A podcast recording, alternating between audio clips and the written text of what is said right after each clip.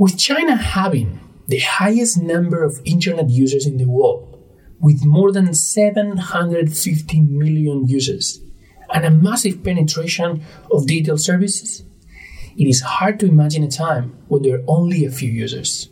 Fortunately, we do not have to leave much to the imagination. As our speaker for today, Fritz Demopoulos has witnessed firsthand the rapid rise of internet development and adoption in China. Before the dot com bubble of the early 2000s, and well before China became the dominant internet economy it is today, he is one of the handful of experts who has not only led multinational companies, but also established successful businesses of his own. Fritz Demopoulos has been an entrepreneur, an investor in the media and internet industry for over 15 years. He co founded and exited Qunar, to China's largest travel internet company, and Shawei, China's largest sports internet company. Fritz has also held senior positions at NetEase and the News Corporation. In today's episode, Fritz dives deep into the early days of the internet in China. He will talk about his experience working in the media industry in China when people were still figuring out what the internet was. We also discuss the first generation of internet entrepreneurs in China, how they started, what made them different, and eventually successful. We then move onto his own entrepreneurial journey in China. Starting a business in China as a foreigner is not easy, let alone a successful one. Fritz talks about how he managed to build his business in China by staying ahead of the curve, something that all entrepreneurs can learn from. This is your host, Oscar Ramos. We hope to enjoy today's episode. Stay tuned. They don't think about their customer. They don't even know who their customer is. How can women actually support each other? Blockchain is essentially a very fancy database. You can do it now with what is existing today. in China, it was a crazy thing. You know? Mobile, mobile, mobile, mobile internet, mobile apps. There was never lack of data in China. It was more of people who knows how to use data. strikes me as the lack of awareness of what it means to do an exit. You're listening to the China Startup Pulse, your looking glass into the Chinese investment and startup ecosystem from the movers and makers themselves. Please don't forget to share and comment on whatever platform you use to listen to this podcast. Welcome, everybody, to another episode of the China Startup Pulse. Today, we have as our guest Fritz Demopoulos. He's been an entrepreneur and investor within the media and internet industry for over 15 years. He's co-founded and exited Qunar, China's largest travel internet company, and Shawei.com, China's largest sports internet industry. Fritz also had a senior positions at NetEase and the News Corporation. Fritz, you've been in China for a long time. You've been seeing the progress and uh, and how things have changed in the industry. How was the internet in China when you arrived in 1997? First of all, hey, Oscar, it's great to be here, and thanks to you and your sponsors for organizing this show. So, I'm, I'm happy to share some ideas and perspectives that I've picked up along the way. I moved to China in 1997, and back then we had a few hundred thousand internet users, so it was still extremely niche. Frankly, in the United States, I bet there weren't what was it, maybe a couple million people? I'm not sure. Yeah, but you know, back then it was very much we were all trying to understand, you know, the various models in the internet space. And, you know, in 97, 98, it was all about on one hand, these new and emerging media models. Everyone thought, well, hey, the internet is just going to be another media distribution platform. And so companies like Disney and News Corp, on one hand, would be involved. And then some of the new media players, like uh, you remember the company Yahoo and AOL and Lycos and Excite, you know, those were the companies that were prominent in the West. And in China, we had our own cohort of companies that were doing similar things you know, they're called portals, right? Companies like Sina and Tom.com and Sohu.com and 163 or NetEase.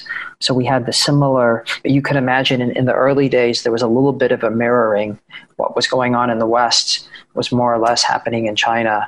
Um, and it took, what was interesting about China is it took maybe six months to a year for the Chinese internet ecosystem to pick up on what was happening in the West. That was again back in 1997, 98. Fast forward 15 years, and it's almost the other way around. I mean, I mean, any interesting innovation that happens to happen in the West, which doesn't happen that often anymore, I think it's picked up in China almost immediately. But then vice versa, there's a lot of ideas in China going the other way.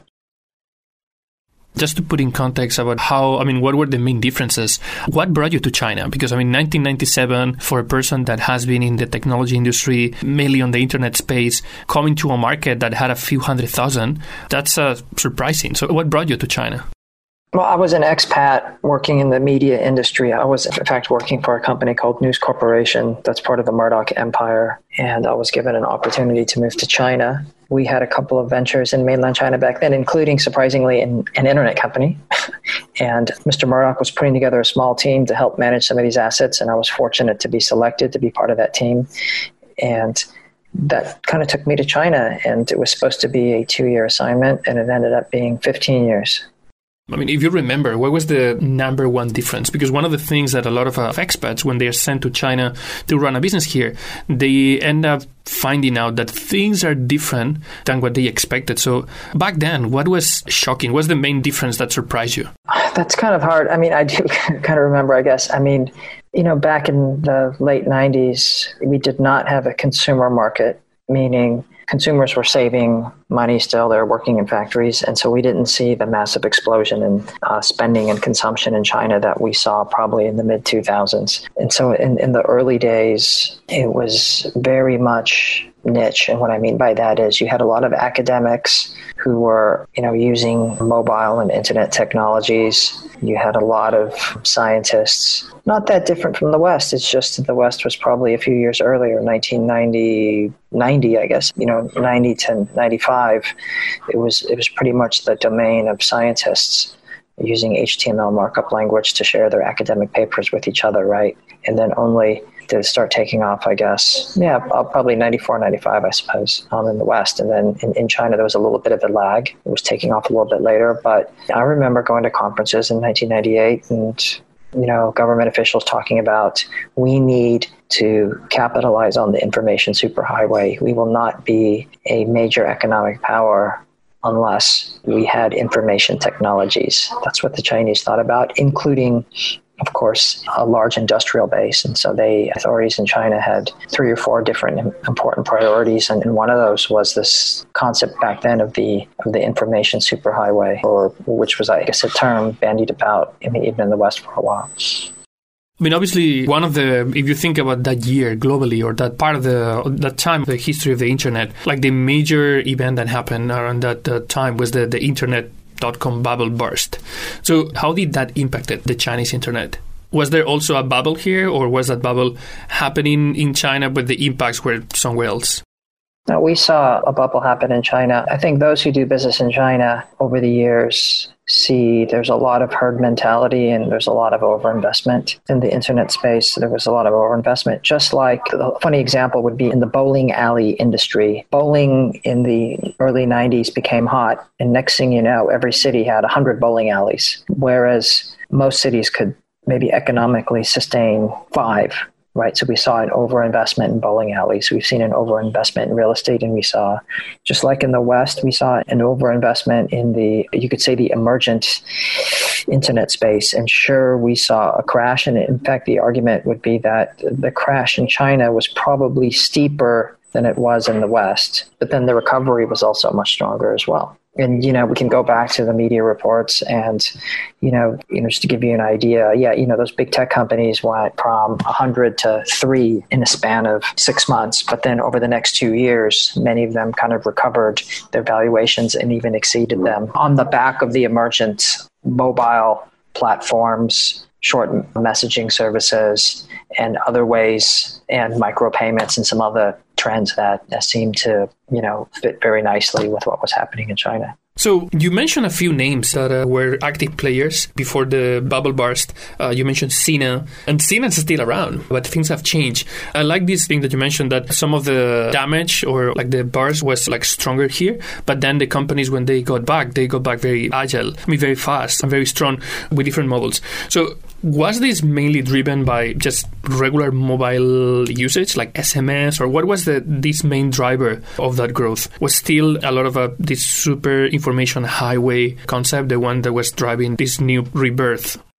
I think every company was different. I think we can look at, I mean, there was five or six big companies, right? Of course, including Tencent and, and Alibaba. And of course, I think they each started differently, but I think the common thread was they were each led by an exceptional founder who was able to move mountains to achieve his or her objectives and just to give you an example, Sina became the number one advertising platform. They really created the first influencer networks. Then they got into the Weibo platform, which was eventually spun off. And so Sina was very much this dominant media platform. And the founders and the senior executives at Sina displayed this incredible entrepreneurial drive to launch multiple products, not just one product. Sohu uh, started as a portal, and then they got into um, an amazing game business called Changyou, which was, was also separately listed.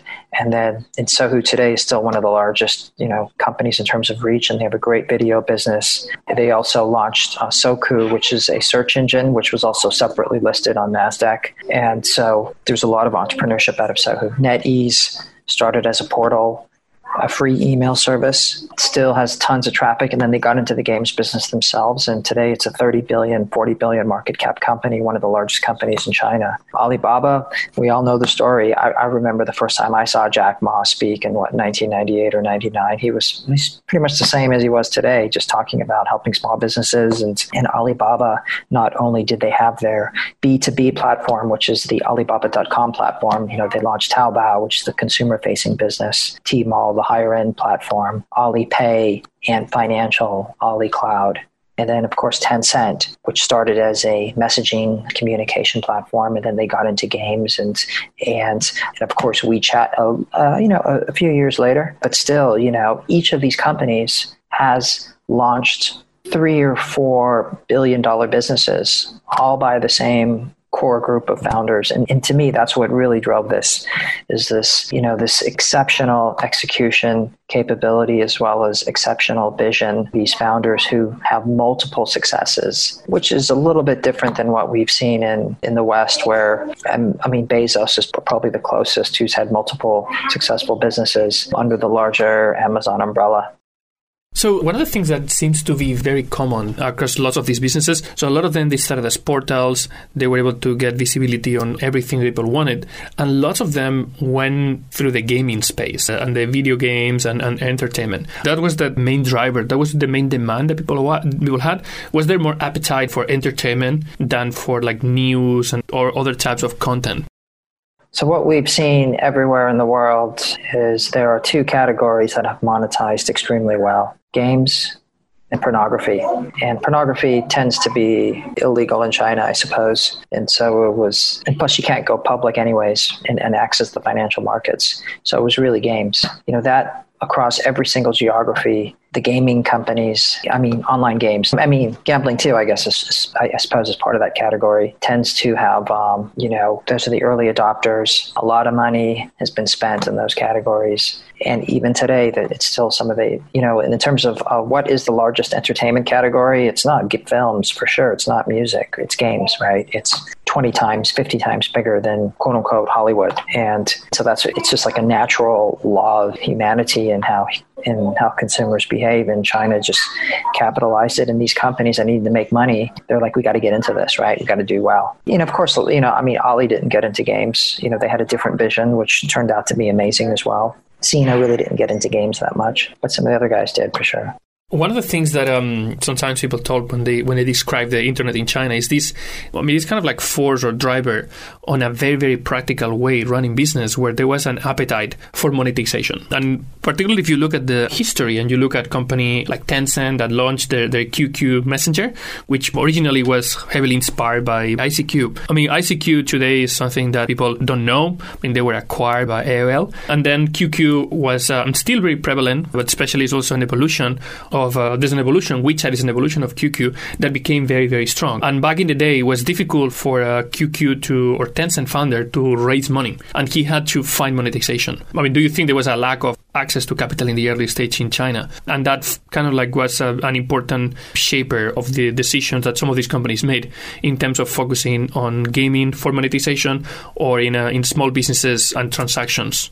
I think there's a lot of capital in China. I mean, even in the 90s, there was $50 billion a year spent, you know, invested in China. Of course, a lot of that went to the traditional industrial base, but some of it also went into the internet. But, you know, I mean, you know, there've been tech investors in China, so, you know, companies like IDG, Intel Capital, even SoftBank, right? They, they, all of them have been active in China in the, you know, late 90s. So very specifically, you know, to, to kind of answer your question, I think there's a lot of capital. I mean, maybe there's a misunderstanding. Oh, like the West is rich and they have all the ideas and China copies and doesn't have any ideas. It's not that way at all. It's true. You know, for example, was the first Tencent product, you know, OI, it used to be called OICQ or ICQ, right? Oh, whatever it was. Was it inspired by OICQ? Sure, it was, right? Were the portals inspired by Yahoo? Sure, they were.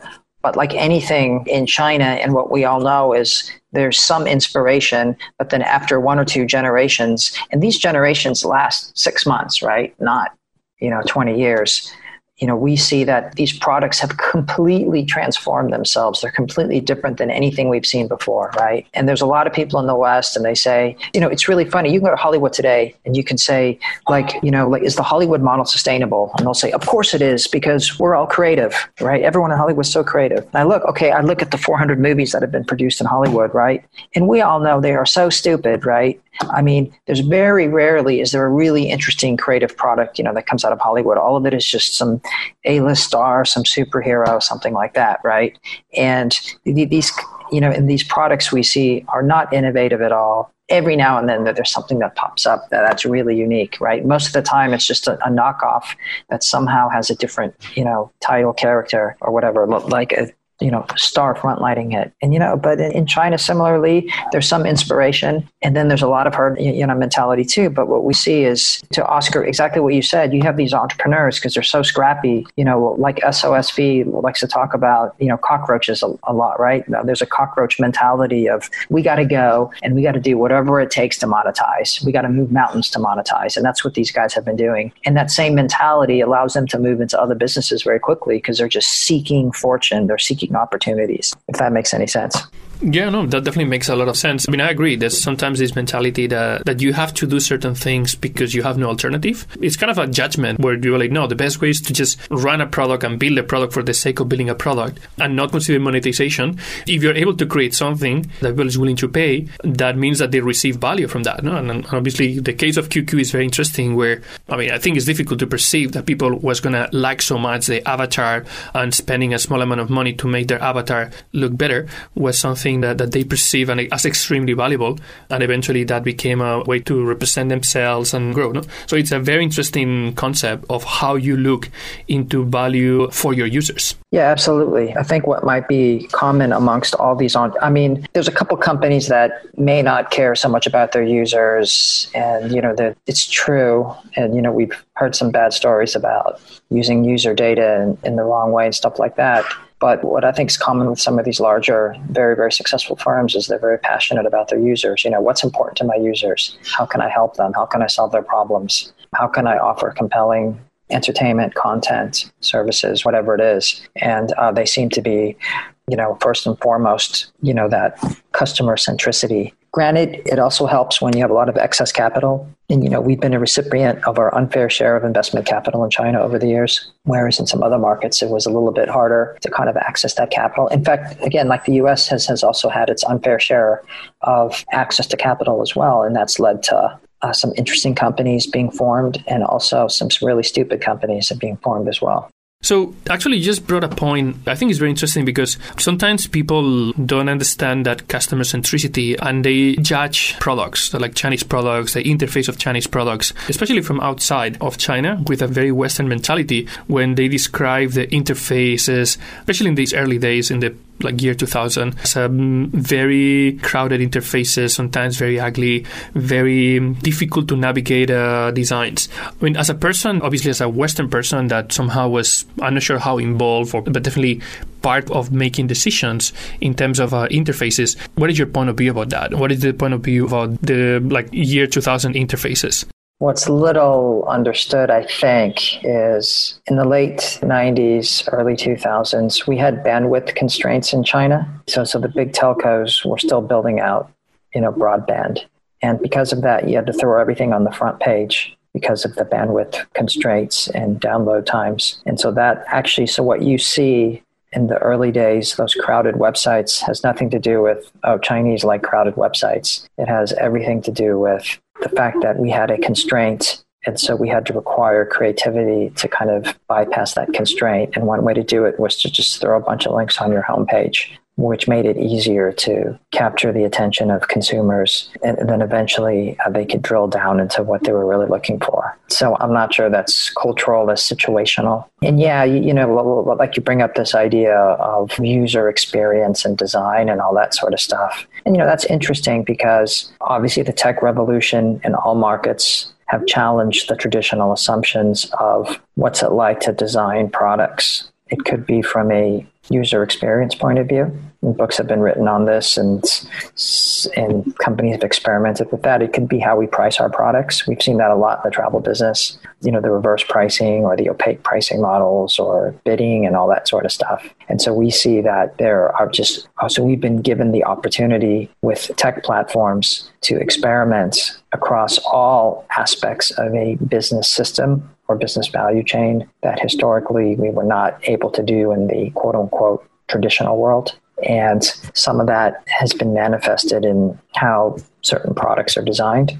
And maybe they're designed a little bit different in China. I think anyone who spends a lot of time in China kind of gets it. Oh, it has to be done this way for certain constraints or possibly situational factors and maybe more and more social factors. You know, we call them social design features. And in China, social, you could say social features and social platforms probably took off maybe even faster than in the West.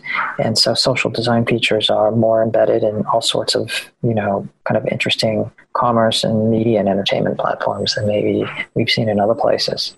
Yeah, I mean, considering how we're talking earlier about how practical those entrepreneurs were, doing something and the availability of, of resources, I mean, not designing interfaces one way, that was definitely something that was motivated by environmental reasons or by practical reasons, but definitely something that was uh, yielding the results like they needed to take their companies to the next level.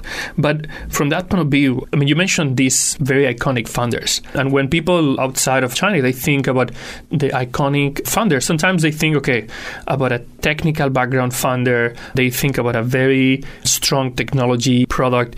But these people that we're talking, uh, not that some of them they don't have a technology background, but they're people that really understood society a lot, and they were leaders. That seems to, from my perspective, that seems to be the traits that make them successful. What are your thoughts about these first generation of internet entrepreneurs in China? I believe there are possibly a number of factors that lead to amazing success, reaching the top 1%, you know, rising to the top of the pyramid. I suppose some of it has to do, and of course, it's not mutually exclusive of, you know, the funny thing about any list is that you can always find an exception to it, right? Jack himself is not a technical person by any means. In fact, he kind of prides himself on being a technically illiterate, but therefore, he cares about his customers better and he takes a very top down rationalistic approach others obviously have a strong technical background. You know, Robin Li even wrote a book on search engine technology even before you know starting Baidu. So he's like the almost the exact opposite, right? And you know, Pony Ma actually didn't really like games himself. That was the rumor. Like he didn't like playing games, although they're the biggest game company in the world. And so yeah, uh, but you're right. I think there's you know various factors. I think one interesting factor that I've observed is that many of these founders have come from nothing. They've come from very modest backgrounds. It's kind of rare that you see someone from you could say middle class, upper middle class. Everyone I think was slightly lower middle class, possibly even working class you know backgrounds. Of some of these great founders were lucky to spend a couple years in the states but most of the absolute fabulous founders never spent any time in the states. They were just all fighting it out in this massive war. Guys like Zhou Hongyi and Jack and William Ding and Pony Ma and like the list goes on and on because that's what it took. You had to fight it out. You had to be creative. Like you didn't have a choice. You know, someone who comes from a middle class, upper middle class background, which most founders in the United States do, they come from solidly middle class, if not slightly upper middle class backgrounds. You know, they don't have that urgency, at least from a economic perspective, to make it. You know, they can always fall back on their uh, middle class background, but these other guys didn't. I mean, and, and so they're willing to take bigger risks. I think. I think that's one. I guess factor amongst, of, of course, having drive and vision and some of these other things. So during this decade of the 2000s, that's the time where you were most active as an entrepreneur. So what was your motivation? What is the moment when you said, okay, it's time for me to leave the world of the corporate world? I don't know if it's the comfortable corporate world, but the time that you said, okay, I'm going to definitely go to the, the sometimes more difficult or at least um, unpredictable world of entrepreneurship. What was the trigger that made you believe this is something that I want to try? Well, sometimes we can't decide where we set up a business, when we do it, in which industry. Somehow the stars align, and, and, and that's the opportunity, and we have to take it. I always wanted to set up a business. I never thought it would be in China. I never thought it would be in the sports business, which was my first company. But somehow things just come together and then you have to do it. I mean, that's the opportunity. I think that's a way to define opportunity, I suppose, is I felt I had a few of the pieces in place, not all of them. And so I felt I had to go for it. I always wanted to set up a business and okay, it's going to be in China, I guess. You know, I'm not Chinese, but that's fine and then you just have to kind of do it. And uh, frankly, like if you wait too long until there's more certainty, well, then it's probably too late. Well, like they say in the movie Margin Call, when you know Jeremy Irons, he was playing the CEO of a big bank, and he said, "You can only succeed three ways in this world: you can cheat." You can be first, or you can be smarter than everyone else. And I figured I was never going to be smarter than everyone else in China because they're Chinese. They understand, you know, what's going on much better than me and of course I'm not going to cheat. And so the so the only choice I had was to be first. And so I always tried to think about a business that no one else was doing. Maybe they didn't believe in it, and then somehow we go down a learning curve and build some barriers before anyone figures it out. But anyways, you know, I never thought about it from oh I'm in a stable position and now I'm going to take some risk. I always thought about it from the point and, and, frankly like most entrepreneurs think about it this way too is like they feel like they have to do something you know life is more than just comfort right people just want to do something and of course i wanted to do something that i always had the ambitions to set up a company i just really wanted to do it you know i, I think building a business is a, in a man, as a manifestation of not only our effort and creativity, but maybe our personality in some way too. And all that comes together. And, and so it's, it's definitely something I wanted to do. So the business model, if I understand it correctly, was a very straightforward sports content type of a portal type of a business. How different you think that business was to the experience of launching that business was comparing it to that business in other part of the world? I don't think it was that different, to be honest. Again, I came from a media industry background, so I felt that I had some really interesting, unique knowledge. But I think, you know, sometimes, like each of our businesses that's successful, they're successful for different reasons, not the same reason and maybe we were successful with our sports business was we thought very deeply about how we thought the media landscape would evolve. And we made some really smart bets along the way.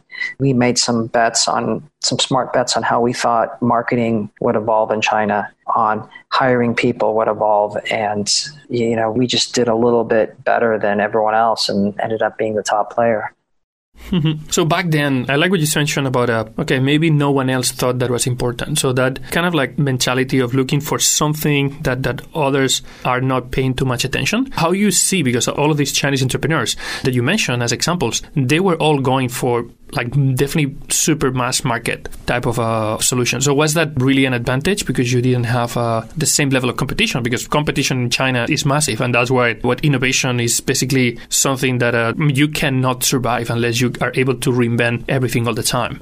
That's right. And reinventing all the time is difficult because once you taste a bit of success, the last thing you want to do is reinvent it, right? And start from zero again. Um, but frankly, that's what you have to do, I suppose. Yeah, that's what we thought about, right? We saw everyone wanted to be like Yahoo, and we thought, oh, we don't want to be like Yahoo. I mean, there was a bunch of uh, companies, you know, emulating Yahoo almost exactly. In fact, some of them even had similar names. And we thought, well, and then we looked at the landscape and we thought maybe there was a room for some verticals. And those verticals could be as big as one of these horizontal players. And as I mentioned on the prior conversation we had with, with the conference you guys organized, when I was working at News Corp, Mr. Murdoch mentioned to me that the company made a lot of money in the sports business, and that inspired me to think very carefully about maybe there's a sports angle in China, and sports is a huge industry, and if you can be one of the top players, you're going to do very well also. And so that's how we thought about it, and and so we launched this amazing business, and then of course we were you know, we, we were thinking a little ahead. I mean, again, you have to, to be a little bit smarter than the next guy. Uh, when I first met Yao Ming, everyone wanted his autograph. I said, Hey, Yao, you want to go and promote my sports website and I'll give you a laptop? And he was like, Yeah, let's do that. I love it. And meaning people didn't understand the value of a personality back then. It's funny, it's so obvious today, but back then people didn't quite understand what that meant. And, and so we were able to you know have a very productive relationship you know to really build our business we picked a name called Shawei which means brave shark can you imagine i mean back then everyone was calling their company the sports network sportsline sportal the China Sports Network, CN Sports, Sports CN, Soccer China, ChinaSoccer.com. There was a bunch of those when everyone was trying to get into the space. And we were kind of like, you know what? We got to stand out. We got to be different. We're going to call our company Brave Shark in Chinese, Shawei.com. And of course, it just stuck out. So we were doing all these things. We also because having my media background, I, I, had an amazing appreciation for the value of content. I didn't want to copy other companies. I knew I had a sense everyone's copying each other, so we have to have some original stuff. So be it if they copy us a bit. We have to accept the fact people will copy us, no problem. So we worked with Reuters news agency, Andy Brown, who was running Reuters at the time, who now is with the Wall Street Journal, I believe. Um, we did this amazing partnership where we were translating Reuters sports news as well as using their uh, picture feed to put on our site. And so we were totally different and unique because we valued high quality, independent content that we actually paid for. And we actually paid for it. It was, just, I mean, surprising. It wasn't much money, but uh, we were really disciplined about it. Having anytime you pay for something, you obviously value it a little bit more, and therefore you take care of it and you're more thoughtful. If you're just copying a bunch of people, and ripping them off, well, you, you obviously don't value it that much. And, and I feel you're probably at a disadvantage long term. And I think our competitors were. Uh, so one of the things that still is complicated, well, it's complicated as a foreigner to start business in China, and more complicated even to be successful once, and I mean not to say like a, more than once. But how was the experience of raising capital back then? I mean, when you were talking with investors and you were presenting what you wanted to explore, how were you able to explain? Okay, I mean this is a big market where everybody copies everybody. How can we survive? How can we deliver better than anyone else? While we know that the moment this shows some potential, we're going to have like competitors everywhere. That's right. It's true. It's difficult. And, you know, Brian Chesky, the founder of Airbnb, he said he talked to 30 investors before the first one invested. And every company, even my last one, although I had a track record, I, I still had to talk to 30 investors before I was able to get somebody to, you know, invest in the company. And so, one, I think, is maybe to more clearly answer your question, Oscar, you know, to raise money, it's difficult. You're only as good as your last startup, to be honest. So we had to go and talk to investors you know, I mean, people I knew and people I made money for, they didn't invest in my next startup. Can you imagine, right? I, I would have thought they would have trusted me, but maybe they thought I was lucky. And so you have to overcome that. I think the issue you bring up, okay, well, it must be hard as a foreigner. Well, I, I don't know. I mean, I mean, the way I think about it is in anything you do, you have to add value. And if you're a foreigner and you add value, nobody cares. I mean, the Chinese are very practical. If you add value, fine, join us. If you don't add any value, but hey, I'm a foreigner, then nobody cares. And so we had to, you know, well, and, and, me personally, you know, I have to push myself. You know, I have to always add value in like anything I do. And, you know, I think that's a great lesson that everyone has to do. And if you add value, and adding value means like you build a great team, you contribute to that team. Of course, I always had co founders who happen to be Chinese, by the way. And we, and we were always very thoughtful and, and diligent and talked to 30 investors until we were able to start finding some who actually believed in what we were doing.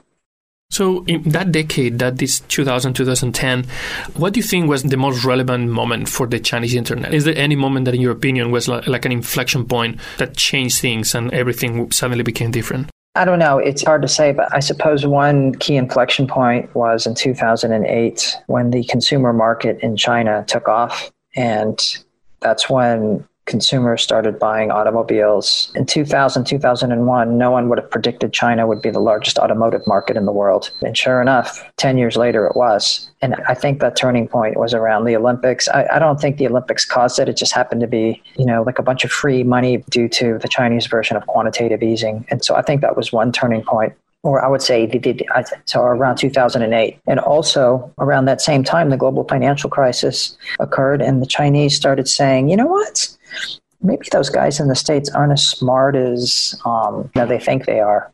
And kind of the joke is, like a lot of people knew that the Chinese didn't need the West. And then only around 2008 9 uh, did they start to figure it out. And so I think that was a turning point, which led to a lot more confidence. And, and of course, along with the Chinese buying more automobiles and all that sort of stuff, it meant that there was also a very vibrant local domestic investment scene. And that's when you started seeing RMB funds emerge and super angels and all sorts of punters involved in the space, meaning a lot more capital than even that, even before started flowing into you know the space, which I think added to like a bunch of you know you know things. And then also i would say that was the same year as cloud computing right? And so a bunch of big parts of uh, what you normally had to build now were outsourced. And so the barriers to entry became much lower to actually you know build consumer facing businesses and of course off the shelf tech became much easier to use and niches all of a sudden could be very profitable. So all these things happened about the same time. I think it was around 2008 really. You know the, the, the barriers were much lower to build amazing businesses more capital the consumer market was there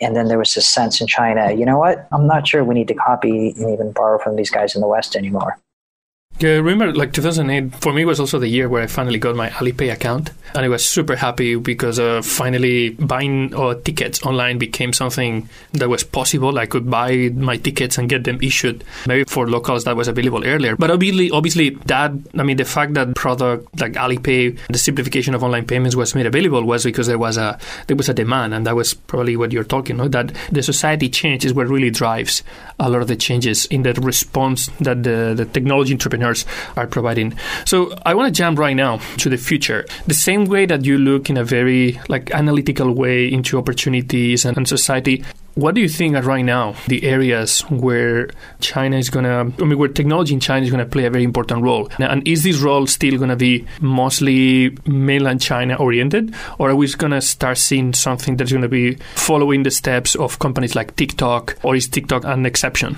I think um, we may see more I mean, there's consumer and enterprise, and there's real tech or deep tech versus applications. I think we'll continue to see a flurry of new applications being developed in China, and, and many of those will be launched globally. TikTok is, is clearly one of the most well known, but there's a bunch of tech companies that, especially game companies, that have their games all over the world, and, and no one knows they're built in China, that's for sure. So, yeah, I think we'll continue to see that, but I think at the same time, you know, the same trends that have favored Chinese companies and American companies to some extent now are going to favor companies in Germany and France, meaning if the barriers to entry are much lower to build a business, you don't need a billion person or a billion consumer market to actually build successful businesses, you may only need 20 million people. And so, companies, so you can imagine in, in, Western Europe, we're going to see all sorts of interesting companies pop up.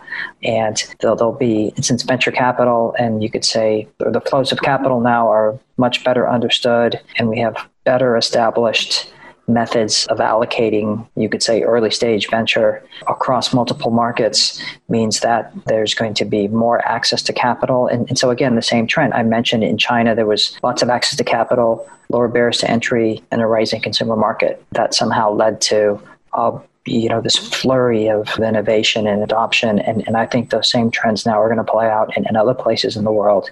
And so i don't think it's going to be you could just walk in and you know take on these local players, whether you're an American company or a Chinese company. I think the companies in Germany, for example, are going to do very well. The Spanish companies are going to do well, meeting the needs of local consumers. Now, an enterprise is different, and I think on an enterprise level, I, I, think we'll see all sorts of interesting solutions. Some will come out of China, but you know, two thirds of Chinese startups and investment is on the consumer side, and only one third on, on the enterprise side, which is the actual reverse in the United States, where two thirds of investment and company formation kind of relate to enterprise related solutions.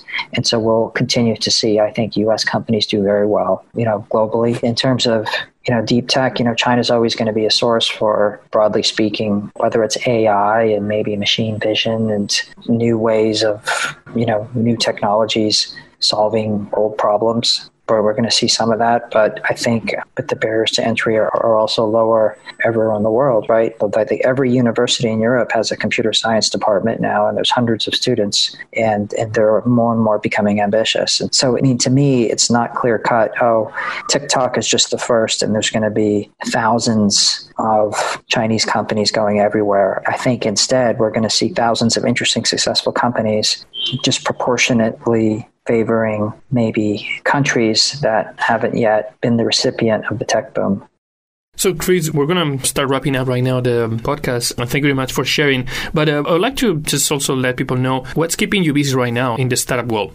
Well, right now, I invest in companies. Uh, we spend a lot of time in Western Europe, uh, sometime in China still. Um, the world's a big place, and we try to be inspired from our friends in China So we're kind of copying the other way. We're trying to get ideas from China and trying to apply them in, in, in other places. And, and obviously, like companies like Meituan and Alibaba have really inspired, you know, the me and the types of uh, business opportunities I think might be available in, in other markets. Uh, so, so I do a lot of that as well as um, you know some other things as well. So yeah, so I'm an investor and supportive of what you guys are doing at SOSV, and um, you know, and you know, you know, with experience and capital, we hope we can, you know, help companies, you know, and, and we can help entrepreneurs do amazing things.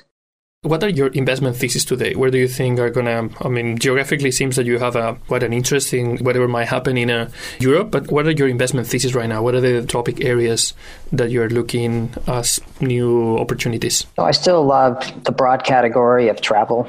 So I'm super excited about that, whether it's alternative accommodation or local tours and activities in markets that are not the US and China.